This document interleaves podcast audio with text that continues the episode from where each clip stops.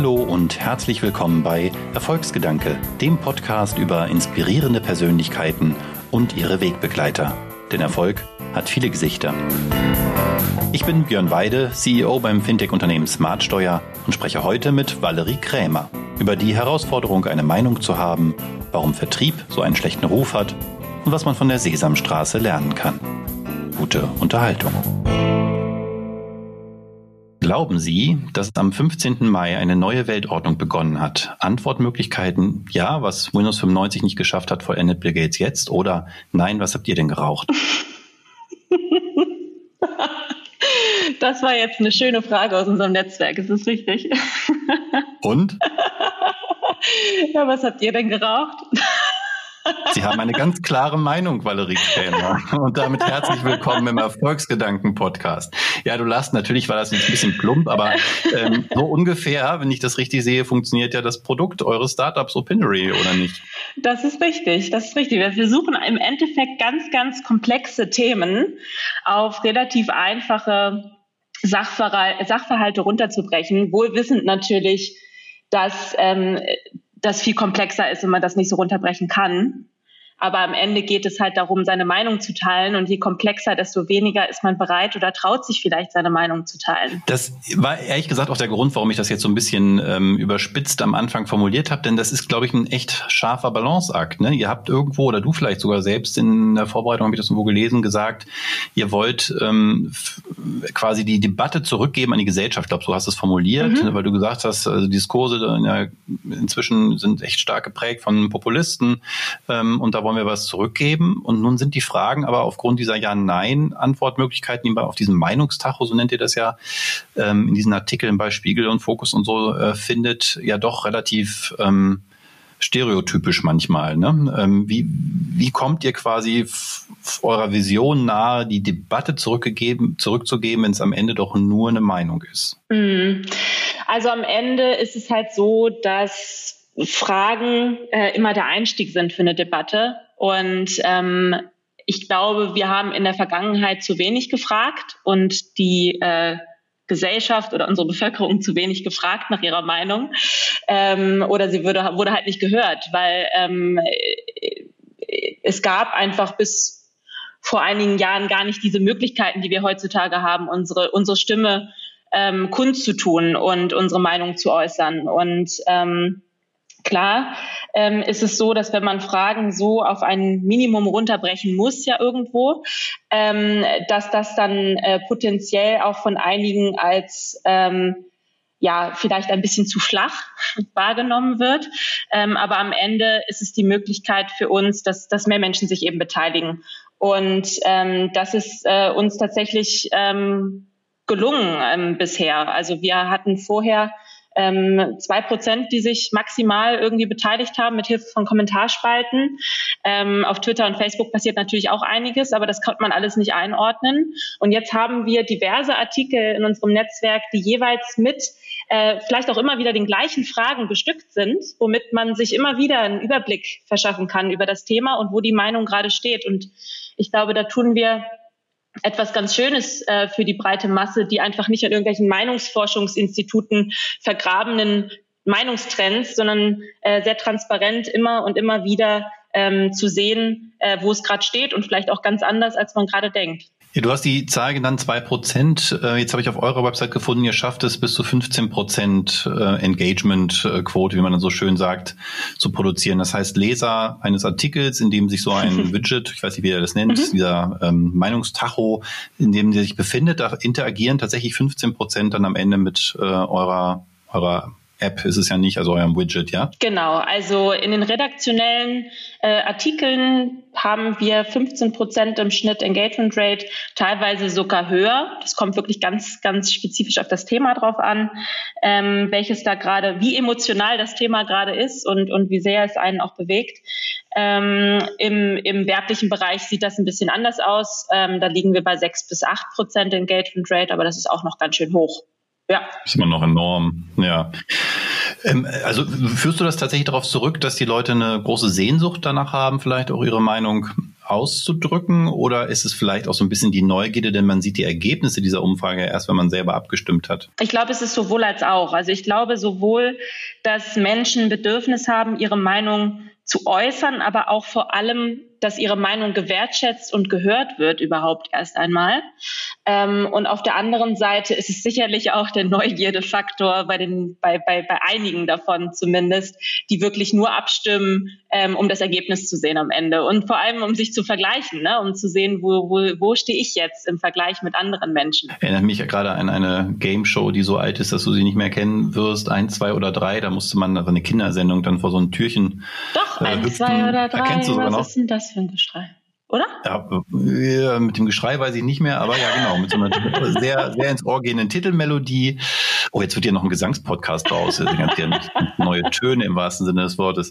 Ähm, aber sieht man bei euch auch so einen Effekt, dass quasi dann doch so eine Tendenz zur Mehrheit ist? Also gibt es Leute, die quasi nach einer Abstimmung nochmal zurückgehen, ich weiß gar nicht, ob das geht bei euch, äh, und nochmal neu abstimmen und dann sagen, oh, dann meine ich doch lieber das? Ja, auf jeden Fall. Man kann seine Meinung ändern. Ich hoffe auch, dass man seine Meinung immer ändern darf. Äh, das, das sollte sollte immer erlaubt sein, mhm. aber es wird immer nur die letzte Meinung gezählt. Also man darf nicht, äh, man darf doppelt abstimmen quasi, aber es wird nicht doppelt gezählt, immer nur der letzte Stand. Ähm, weil wir sehr wohl wissen, dass viele Leute, manchmal weiß man vielleicht auch nicht, wie man damit umgehen soll äh, mit dem Format, ähm, aber die meisten oder viele klicken erst in die Mitte, gucken dann, wie andere abgestimmt haben, positionieren sich dann das sehen wir schon äh, relativ oft. Also das heißt, im besten Fall, wenn man ich das so interpretieren darf, dient äh, die Frage selbst auch einer Meinungsbildung, ja, weil ich mich mit der Frage beschäftige, vielleicht erstmal eine Antwort gebe und dann. Auf jeden Fall. Unser, unser Company-Slogan heißt auch nicht ohne Grund, uh, we help people make up their minds. Ah ja. Ähm, wir hatten ganz am Anfang sind wir gestartet mit We make opinions matter ähm, haben es mittlerweile ein bisschen mehr geschärft und gesagt, was wir eigentlich, wo wir eigentlich zu beitragen, ist, dass wir Menschen die Möglichkeit geben, mehr Orientierung zu, zu bekommen und, und zu verstehen, wo stehe ich eigentlich mit meiner Meinung und ähm, vielleicht die Meinung an, auch darauf, äh, darauf aufbauend auch zu schärfen und, und, und überhaupt erstmal eine Meinung zu bilden. Ähm, viele Leute haben ja zu bestimmten Themen gar keine Meinung, weil sie sich gar nicht damit auskennen, weil sie nicht denken, dass ihre Meinung da zählt, weil sie nicht denken, dass das irgendwie wichtig wäre, was sie zu sagen haben. Ähm, und auf die Art und Weise kann man sich äh, viel besser einordnen äh, und potenziell auch ähm, ja, die Meinung eben bilden. Jetzt haben wir ich will nicht ständig in dem Podcast über Corona sprechen, aber es begleitet uns jetzt so lange schon und wahrscheinlich auch noch eine Weile, so dass es natürlich auch Teil unseres äh, täglichen äh, Denkens ist.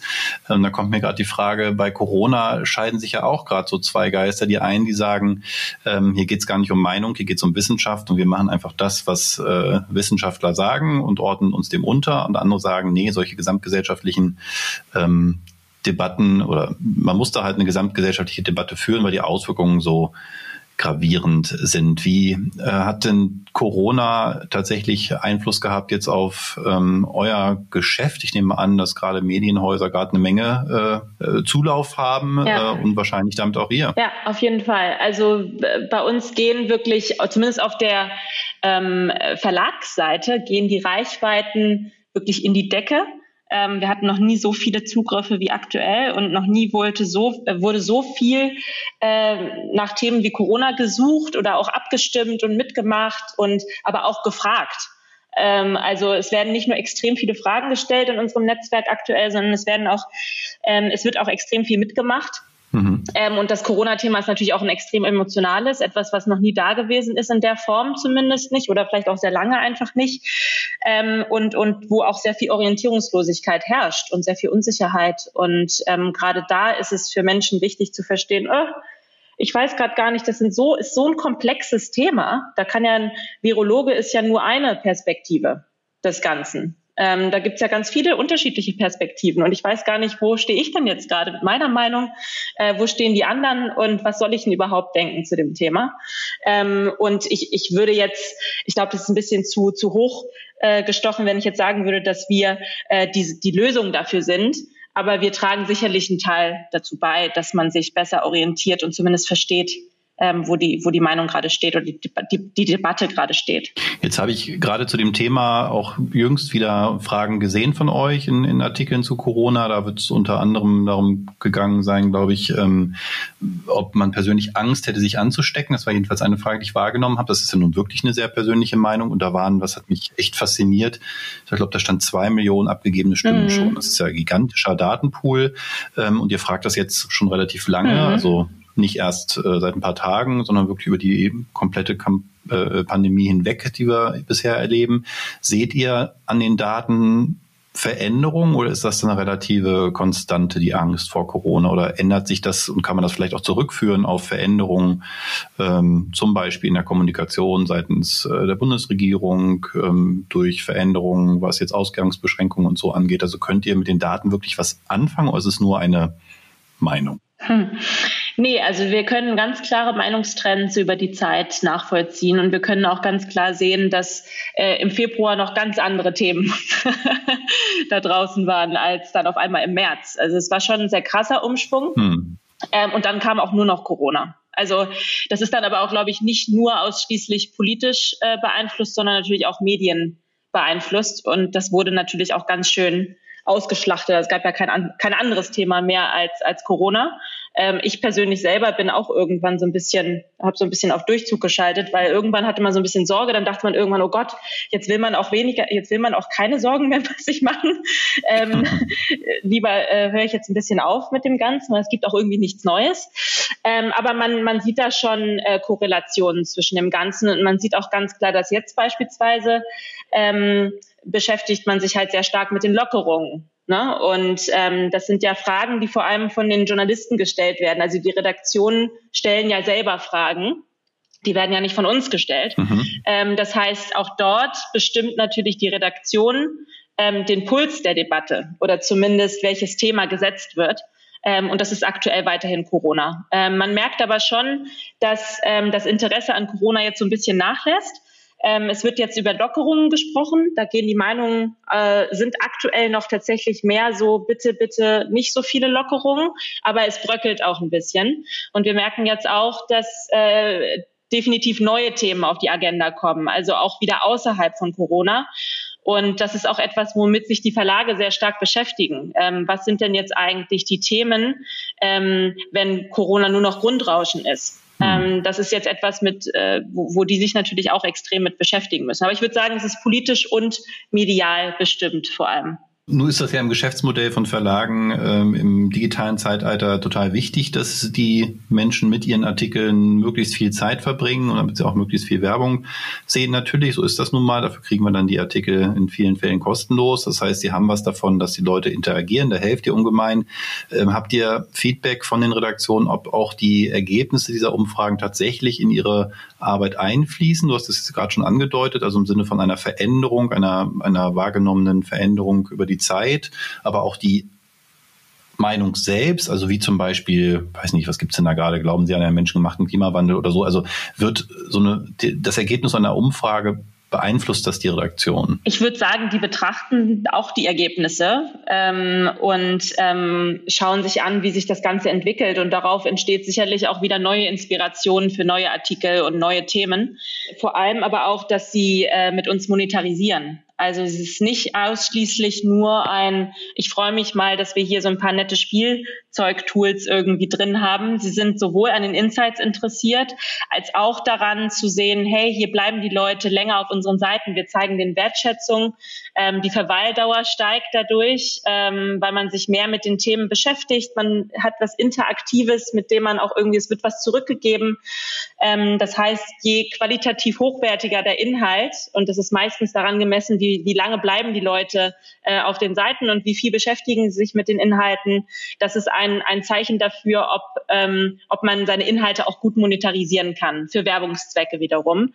Und äh, wir vermarkten ja auch unsere Reichweite. Und davon profitieren auch die Verlage. Das heißt, wir zahlen auch ein paar Journalistenjobs im besten Fall. Das ist zumindest unser, unser Ziel, dass wir äh, mit relevanter Werbung dann wiederum auch ähm, wieder qualitativen Journalismus finanzieren können. Ihre Aufgabe, gut, äh, unterstützenswert. Ähm, dann sind wir vielleicht schon beim Thema Geschäftsmodell.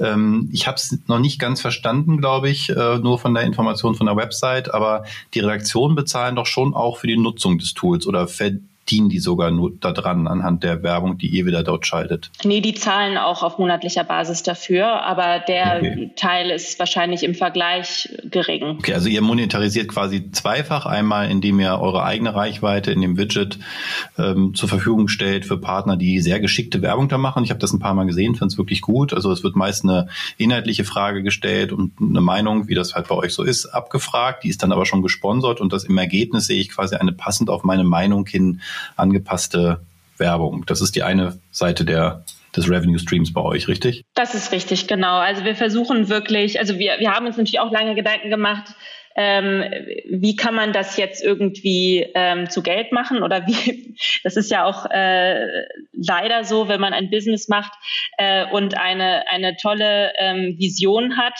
dass die sich äh, dennoch auch nicht einfach so finanziert. Und ähm, irgendwann war halt der Gedanke, wir müssen jetzt irgendwie das Ganze auch monetarisieren, wir müssen, wir müssen Geld machen, sonst, ähm, sonst ist man halt nicht mehr. Das ist genauso wie mit, der, mit dem Journalismus. Schön, dass der da ist, aber er muss halt irgendwie finanziert mhm. werden. Und ähm, wir haben gesagt, was, was können wir da machen? Ähm, wir haben auf jeden Fall gesagt, wir wollen kein Markt Marktforschungsinstitut werden. Ähm, repräsentative Daten ähm, wollten wir nicht damit liefern. Das ist auch nicht das, was unser Anspruch ist. Also wir versuchen Trends abzubilden, ähm, aber jetzt nicht äh, repräsentative Marktforschungsdaten ähm, auszuspielen und, und dort in den Wettbewerb zu gehen. Ähm, unser Ziel ist ganz klar, dass wir ähm, wenn wir schon Werbung machen, wofür wir uns dann entschieden haben, relevante Werbung machen.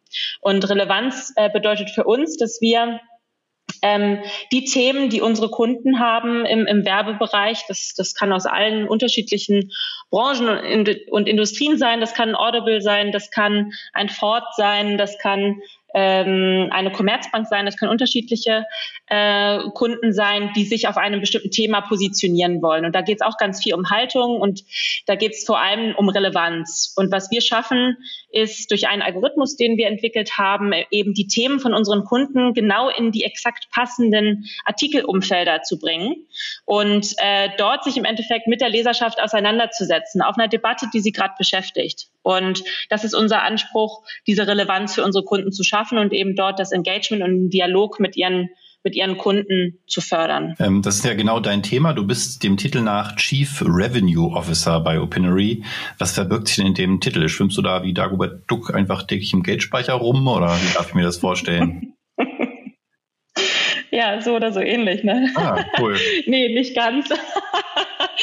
ähm, ich bin im Endeffekt für die Vermarktung verantwortlich. Also das, was Pia, unsere, unsere Gründerin oder unsere Mitgründerin, ähm, auf der Verlagsseite macht, also sich tagtäglich mit den äh, Verlagen auseinandersetzen und die Reichweite schaffen, bin ich dafür verantwortlich im Gegenstück ähm, diese Reichweite zu monetarisieren. Das ist im Endeffekt ganz klassisch aufgesetzt, wie es auch in einem Verlag gehandhabt wird. Da gibt es die redaktionelle Seite und es gibt die äh, vertriebliche, vielleicht eher produktorientierte ähm, Vermarktungsseite. Das bin ich. Jetzt hast du Pia gerade schon angesprochen. Ähm, Pia Frei, ähm, Philosophin, glaube ich, ne, vom Studium her ähm, und dann lange auch ja Journalistin. Gut informiert. Forbes 30 unter 30, ja natürlich, ich bin ja vorbereitet. Ähm, ist, glaube ich, so ungefähr dein Alter. Ne? Ja, ein bisschen älter, aber ja, ungefähr. Ist sie mit ein Grund gewesen, dass du angeheuert hast bei Opinory? Ich überlege gerade, wie war das nochmal? Ich bin, äh, ich habe bei Twitter gearbeitet ähm, und ähm, das war Ende 2016. Da ähm, hat Twitter sich leider strategisch gegen ähm, gegen einige Standorte, sagen wir es so, in Europa entschieden und Berlin war einer davon. Ähm, und da bin ich quasi ähm, dann auch mit, mit anderen ähm, deutschen Kollegen äh, gegangen worden, wenn man so möchte. Und ich habe dann ähm, relativ desillusioniert, ähm, weil Twitter so mein Traumarbeitgeber mhm. war damals, ähm, irgendwie gedacht, oh Gott, wie soll ich jemals was finden, was so toll ist wie Twitter? Einfach auf einer ähm, Purpose-Ebene. Also für mich war das einfach so ein Arbeitgeber, wo ich viel Purpose äh, für mich äh, entdeckt habe, Menschen auf der Welt eine Stimme zu geben, ähm, irgendwie Kommunikation zu, zu äh, demokratisieren. Das war immer so äh, das Ziel. Äh, und da habe ich mich sehr schwer getan und ähm, einfach wieder auf der Ebene was zu finden. Also nicht einfach etwas zu finden, sondern wieder etwas, was mich so, äh, womit ich mich so identifiziere und wofür ich so brenne. Ähm, ich glaube, das ist etwas, wie ich mir neue Sachen immer suche. Ähm, und mein ehemaliger Chef, der Rowan Barnett, der hat äh, mich dann mit Pia verknüpft, weil Rowan hat damals schon äh, sehr stark sich immer mit Startups auseinandergesetzt und gerade so in diesem Medien- und journalistischen Bereich ähm, war der, hat er sich extrem rumgetrieben und der kannte halt Pia und Cornelius. Pia und Cornelius sind Geschwister und die Gründer von Opinory und hat dann gesagt, Valerie, ähm, also hat mich mit diversen Leuten verknüpft, ähm, was sehr hilfreich war ähm, und hat mir aber unter anderem die beiden empfohlen, hat gesagt, Valerie, also die haben da was gegründet äh, und das hört sich richtig cool an. Und äh, ich glaube, so kulturell passt ihr da auch ganz gut zusammen. Ähm, ja, sprecht doch einfach mal miteinander. Und ich dachte nur so, Pinui habe ich noch nie gehört. ich habe diese Tools auch noch nie gesehen. Das war Anfang 2017. Da gab es so Pinui ein, zwei Jahre erst, ne? Ja, also als Projekt quasi. Also ich gegründet 2016, Anfang 2016 und da aber auch wirklich nur äh, redaktionell. Ähm, wir hatten, glaube ich, den ersten, äh, das erste Ding mit dem Spiegel gelandet und hatten dann irgendwie ich glaube, wir waren da bei, weiß ich nicht, erstmal vier Millionen Nutzern Reichweite, so in 2016. Vorher war das alles so ein kleines Projekt von Pia aus der Weltredaktion entstanden, ähm, das Pressekompass damals noch hieß. Und dann ist es immer was Wichtigeres geworden. Dann haben sie irgendwann ihren Job gekündigt ähm, und haben äh, gesagt, okay, da ist wirklich Musik in dem Ganzen drin. Und 2017 oder Ende 2016 kam, nee, Mitte 2016 kam der Max dazu. Ähm, ein ehemaliger Kollege von dem Cornelius, äh, die bei McKinsey zusammengearbeitet haben. Und der hatte da quasi den Auftrag, ähm, wir müssen jetzt Geld machen. wir müssen jetzt, wir hatten dann Investoren oder ich sage immer wir, aber sie hatten dann damals ähm, Investoren, ähm, erste Investoren an Land gezogen und dann musste natürlich Geld gemacht werden, das war ganz klar.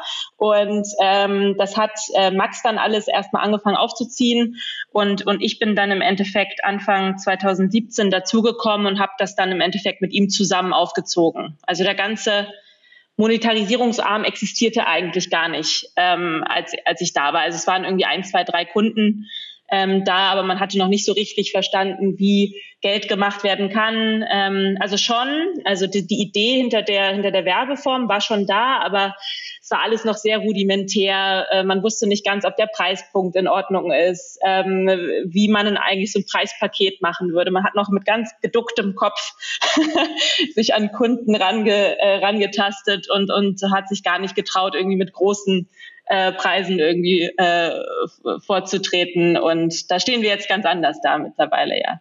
Du hast das ja schon angedeutet, du warst bei Twitter, also einer, einer Marke, die weltweit äh, bekannt ist ähm, und bist dann zu einem Startup, was damals wahrscheinlich noch wirklich No-Name war, gewechselt und hast dir ja selber offensichtlich auch äh, die Frage gestellt, ob das so eine gute Idee ist oder was das für dich bedeutet.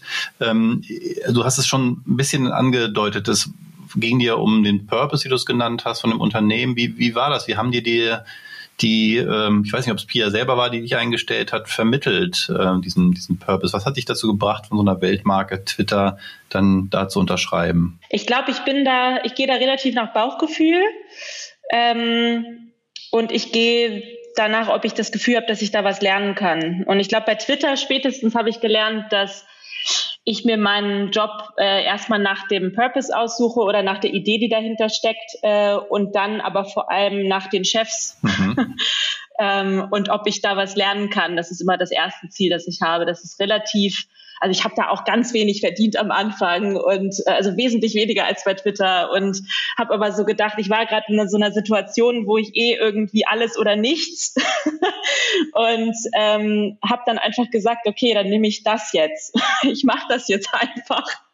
Ähm, weil es irgendwie keine, es gab sicherlich Alter, Alternativen, aber äh, für mich zu dem Zeitpunkt hatte ich irgendwie bei Twitter schon gelernt, dass äh, ich gerne Sachen mit entwickeln möchte und dass ich irgendwie schon irgendwie meine Fühler überall habe und ähm, dass mir das einfach Spaß macht. Und ich dachte, cool, jetzt komme ich von der DPA, wo ich äh, so noch so einem Konzernumfeld quasi, ähm, wo ich ja, wo ich ja ge gelernt habe quasi, also ich habe ein duales Studium gemacht.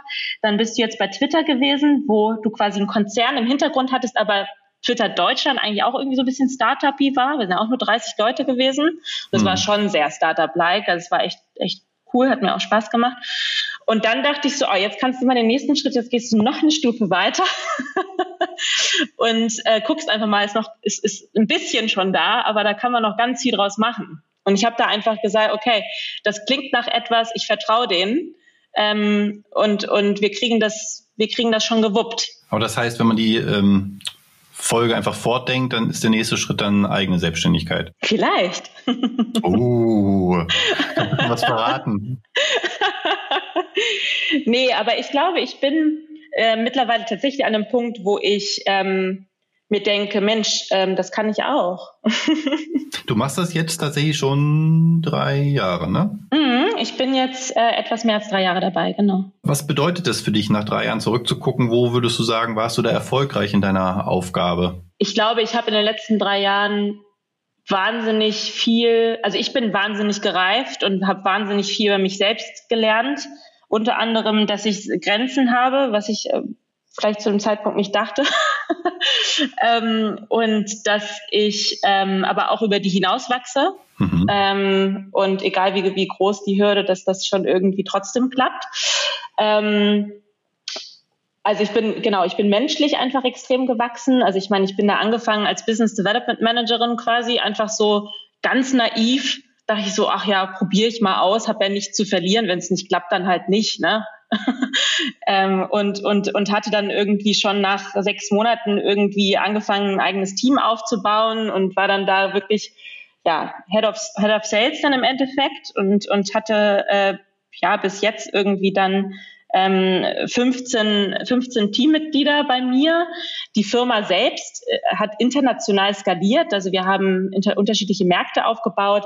Wir haben Anfang 2018 ein großes Investment in Project A gemacht, das allein darauf sicherlich ein Team-Effort gewesen, aber vor allem auch, weil wir einfach so viel Geld gemacht haben irgendwann und weil wir gemerkt haben, da, da ist ein Product Market Fit, die finden das cool. und äh, ich bin einfach mit so viel Excitement durch dieses Land gereist, ähm, dass man irgendwie äh, nicht nur Teammitglieder von der Idee überzeugen konnte, also Menschen, die ja Opinry wirklich nicht kannten, dass wir dann irgendwann Leute von Axel Springer, Xing und keine Ahnung wo heiern konnten, also die dann zu uns gekommen sind und, und mit uns arbeiten wollten oder bei uns arbeiten wollten. Ich finde, das ist ganz toll, ähm, dass man irgendwann so große Bekanntheit einfach hatte. Und, und dann ist das sicherlich natürlich auch an, an Nutzerwachstum zu messen. Also wir haben, ich habe das mal, hatte es ja erzählt, also 2016 oder 2015 vier Millionen Nutzer, die wir erreicht haben. Wir sind jetzt bei 80 Millionen. Wahnsinn. Ähm, das ist wirklich Wahnsinn. Also wir, errei wir, wir arbeiten mit fast allen großen relevanten Medien in Deutschland, äh, Österreich und der Schweiz zusammen. Wir haben Partnerschaften auch in, in Großbritannien und in den USA. Ähm, also ich, ich finde das wirklich, ich bin immer noch selber sehr stolz und, und einfach beeindruckt von dem, was wir da auf die Beine gestellt haben, muss ich ganz ehrlich sagen. Aber man hört dir irgendwie an, dass du jetzt nicht so ein ganz klassischer Vertriebler bist, von dem man ja sagt, der kann auch Eskimos Schnee verkaufen. Du willst schon auch Purpose verkaufen. Ja, also ich verkaufe nichts, was, wo, wo ich nicht hinterstehe. Da habe ich nicht so viel Lust drauf. Ich glaube, deshalb wollte ich auch nie in den Vertrieb, weil ich das eigentlich weil ich das eigentlich ziemlich kacke fand. ich habe damals schon, als, äh, als ich im dualen Studium war und meine ähm, äh, hier unsere Personalleiterin dann meinte, ja, und dann kommst du als Junior Account Managerin und dann dachte ich nur so, nee, ich will nicht.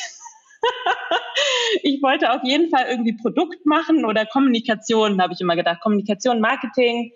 Ähm, irgendwann hat sich dann während der ähm, Arbeit bei News Aktuell hat sich dann Produkt auch rauskristallisiert. Vertrieb war immer irgendwas, also so generell Talent für Kommunikation und, und potenziell auch, also weil ich einfach sehr begeisterungsfähig bin, sicherlich auch andere sehr gut begeistern kann, kam das halt so durch, aber ich habe immer gesagt, Mensch, das ist ja schön, dass man das kann, aber das äh, ist ja auch ein Talent, das man in anderen Bereichen nutzen kann, nicht nur im Betrieb.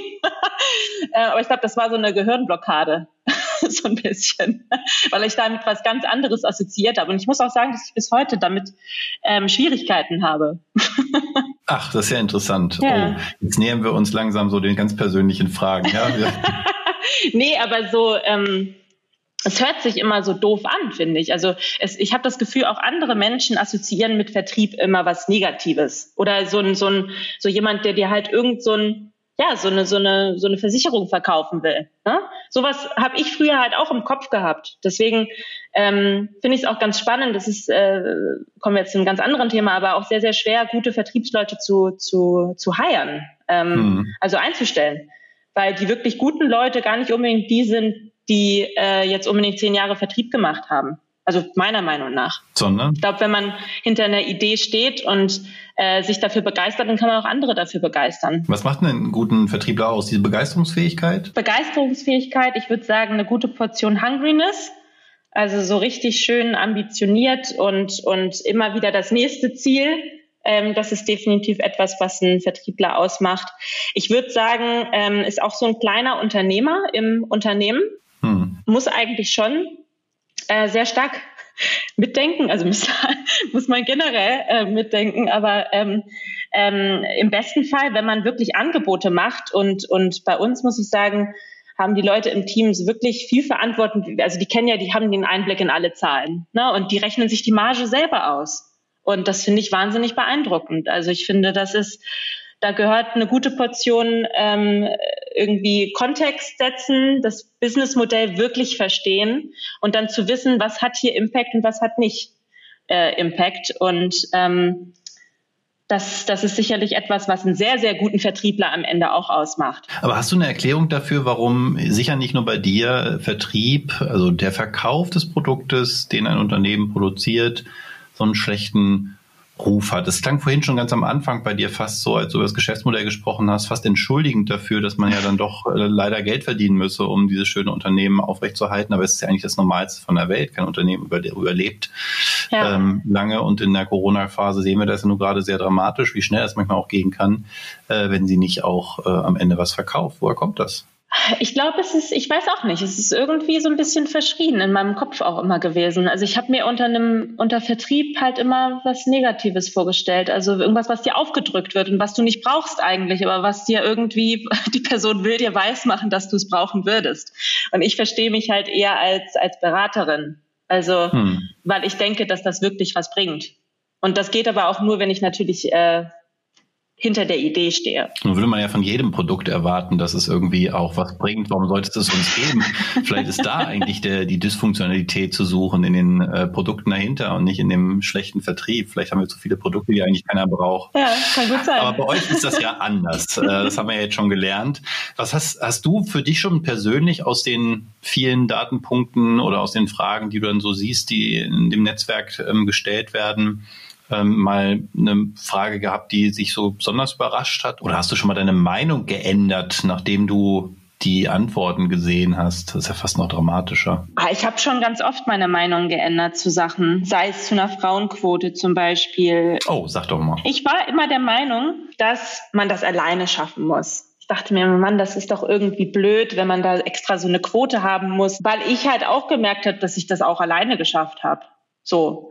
Ähm, so, dann habe ich mir aber andere Meinungen angehört und war auf verschiedenen Konferenzen und habe einfach mal mir andere Perspektiven angehört und habe dann auf einmal gemerkt, ja, aber es ist eigentlich ganz richtig. Also man setzt sich ja Ziele ähm, und nur wenn sie, und das ist leider so, ähm, nur wenn sie wirklich feststehen, dann orientiert man sich auch daran und man setzt sich das als Ziel. Und es gibt eben auch ähm, Frauen und Männer, die ähm, eben nicht ähm, so laut sind, wie ich es vielleicht bin, ähm, und sich äußern und ihre Meinung kundtun, weil sie denken, sie dürften das nicht oder sie tun es einfach nicht oder sie haben, sind unsicher und können das aber eigentlich.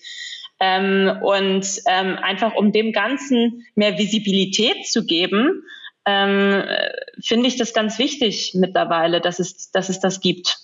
Ähm, ich glaube, weil sonst kümmert sich keiner drum. Ja, ja, du hast gerade was gesagt, dass du früher vielleicht dachtest, du kannst die Sachen auch alleine. Nun ist in dem Namen dieses Podcasts das Danke ja nicht umsonst groß geschrieben, sondern dahinter steckt ja schon die Überzeugung bei mir auch, dass man eigentlich fast nichts wirklich alleine kann, sondern in der Regel Menschen braucht, die einem dabei helfen und sei es in Form eines Buchautors, der den entscheidenden Hinweis gab auf einen Gedanken, den man hatte, oder eben ganz viel auch persönliche Prägungen. Du hast vorhin deine Chefs erwähnt, von denen du viel gelernt hast. Was waren, was waren so ein Menschen, wo du sagst, Mensch, die haben mir schon auch nochmal die Augen geöffnet oder mir eine neue Richtung aufgezeigt, auf die ich alleine nicht gekommen wäre? Ich glaube, ich habe schon mir viele Mentoren gesucht aktiv. Ähm, das waren häufig Chefs, das waren aber vielleicht auch Leute, die ich einfach bewundert habe und wo ich mir als Ziel gesetzt habe, die will ich irgendwie in meinem Leben haben. Wow. die spreche ich jetzt einfach mal an. Ähm, oder die, die, von denen will ich lernen oder das ist da, wo ich mal hin will. Ich will, ich will verstehen, wie die da hingekommen ist oder er. Ähm, da gab es unterschiedliche äh, Menschen, unter anderem zum Beispiel ähm, Isabel Sonnenfeld, ähm, die mich bei Twitter eingestellt hat und dann aber eigentlich am selben Tag, als ich gekommen bin, schon weg war bei Google. ähm, aber mit der ich, obwohl ich, also es ist wirklich interessant, weil ich hatte mit der nur ein Gespräch, das war telefonisch, ähm, halt Bewerbungsgespräch. Ähm, und mit der halte ich bis heute Kontakt und die war für mich immer ein Vorbild. Und da habe ich immer, mit der habe ich halt Kontakt aktiv gesucht. Und ich hatte das Gefühl, ich kann irgendwann auch was zurückgeben. Das ist ja immer das Schönste. Ähm, aber äh, wo ich wirklich ähm, versucht habe, immer wieder zu verstehen, was hat die denn gemacht, damit, damit sie da hingekommen ist. Oder auch ähm, habe versucht, mit Leuten Kontakt zu halten, die ich einfach sehr bewundernswert und beeindruckend finde. Also ich habe vorhin schon Ron Barnett erwähnt, den ich auch wahnsinnig beeindruckend finde als Mensch und, und was der einfach für unterschiedliche Meinungen, da kommen wir wieder zu dem Thema, mhm. ähm, und Perspektiven auf Sachen hat und wie viel der einfach weiß und, und auch weitergibt und sich einsetzt für unterschiedliche Zwecke. Ähm, und dann sicherlich auch, auch, wie gesagt, bei Opinio jetzt bin ich wahnsinnig dankbar für vor allem Pia, Cornelius und Max, die mich an allen möglichen Ecken sehr stark gefordert haben, ähm, aber auch gefördert haben. Und ähm, als ich Max irgendwann mal sagte, äh, ich will irgendwann mal eine Firma gründen, dann hat er sich da mit mir eine ganze Bahnfahrt vier Stunden lang hingesetzt und hat mit mir einen Businessplan, ähm, äh, also mir gezeigt, wie man mit so einer Excel äh, einen Businessplan schreibt. Wow. Das sind so Sachen, wo ich einfach merke, okay, das sind Menschen, die mir was geben, weil ich aber auch danach frage, aber die auch sich diese Zeit und diese Mühe machen und anscheinend entweder was in mir sehen oder einfach grundsätzlich was zurückgeben wollen, was wofür ich einfach sehr dankbar bin. Ähm, und ähm, die, die einen auch ja gefördert haben und ähm, gleichzeitig sicherlich auch, und jetzt kommen wir zu dem Danke, Mama. äh, aber sicherlich meine Mutter, die mich alleine aufgezogen hat. Und ja, wir waren eigentlich seit ich sieben bin alle, auf uns alleine gestellt. Und ähm, das ist, glaube ich, bis heute eine äh, eine Menschengruppe oder eine Berufsgruppe, die äh, sicherlich nicht äh, genug gesehen wird, alleinerziehende Mütter. Ähm, und ähm, die hat mir einfach gezeigt, was geht. dass, äh, dass sehr viel geht ähm, und dass, ähm, dass das aber auch sehr anstrengend ist und dass wenn man nicht so belastbar wäre wie sie ähm, und auch so viel und immer wieder steh auf Frau wäre und sehr viel Positivität da auch immer wieder und in jedem dann doch wieder eine Chance, auch wenn es sicherlich Phasen ähm, gab, wo man auch so dachte, boah, jetzt will ich einfach nicht mehr was soll denn das schon wieder? Ähm, dass das geht und dass, dass, ähm, dass man da immer wieder gut rauskommt. Ich finde das total spannend, weil du hattest das ähm, so fast selbstverständlich gesagt, dass du dir Leute halt gesucht hast, die, von denen du dir wie erwartet hast, dass sie dir was geben können, dass sie Vorbilder sein können, von denen du was lernen kannst und bist auf die zugegangen. Aber das zu tun, ist ja nochmal eine ganz andere Sache. Du hast es getan und äh, hättest du es jetzt nicht von dir aus gesagt, hätte ich nachgefragt, woher kommt das? Ich höre ja aus, äh, also von zu Hause, von deiner Mutter in dem Fall. Ähm, also dranbleiben, sein eigener Herr oder seine eigene Frau sein, äh, die Sache selber in die Hand nehmen. Äh, würdest du das so als deinen Erfolgs Erfolgsfaktor bezeichnen? Ja, ich glaube, ich bin, bin jemand, der sehr proaktiv ist und Das war ich sicherlich auch nicht immer, ähm, aber ich habe das einfach gelernt, dass das wichtig ist und dass das auch ähm, mich erfolgreich gemacht hat. Also je mehr ich eigentlich über meine äh, Scheu hinweg ähm, Sachen gemacht habe und und äh, desto selbstbewusster und zuversichtlicher wurde ich auch, ähm, dass das äh, ein guter Weg ist. Also das ist nicht nur im Vertrieb, dass ich auf Konferenzen einfach Menschen äh, anquatsche, ähm, was sich sicherlich auch nicht jeder traut, äh, auf die unterschiedlichste Art und Weise, vorbereitet oder nicht vorbereitet, ähm, als auch ähm, einfach irgendwann das Bewusstsein, dass ich schon ganz gut bin in dem, was ich mache und ähm, es ja auch nicht schadet, wenn man fragt. Ja, das finde ich schon ein wichtiges Learning jetzt hier aus den paar Minuten, die wir miteinander äh, sprechen. Das kam jetzt ein paar Mal vor. Ähm, ich musste sofort an die Sesamstraße denken. ähm, wer nicht fragt, verliert. Oder wie, nee, wie heißt das da? Ja, ich kriege die Melodie ja. nicht zusammen. Aber irgendwie, irgendwie so in die Richtung, ne? Ja. Ähm, eine ganz, ganz banale, aber doch so, so wichtige Erkenntnis, weil so viel, viel zu viele dann doch nicht beherzigen. Äh, wenn ich frage, kriege ich auch keine Antworten und wird nicht schlauer. Ähm, ich habe heute eine Menge gefragt und bin schlauer geworden dafür danke ich dir ganz herzlich. Ähm, hat mir sehr viel Spaß gemacht, mit dir zu sprechen und ähm, hoffe, dass du weiterhin so erfolgreich sein wirst und von deinem Erfolg auch was weitergibst an, an Dritte. Das hast du vorhin ja auch schon mal erwähnt, dass das so nochmal die besondere, äh, der besondere Kniff ist, wenn das auch gelingt. Da wünsche ich dir auch ganz viel Erfolg bei und bedanke mich ganz herzlich für das Gespräch, Valerie. Vielen Dank für die Einladung, Björn.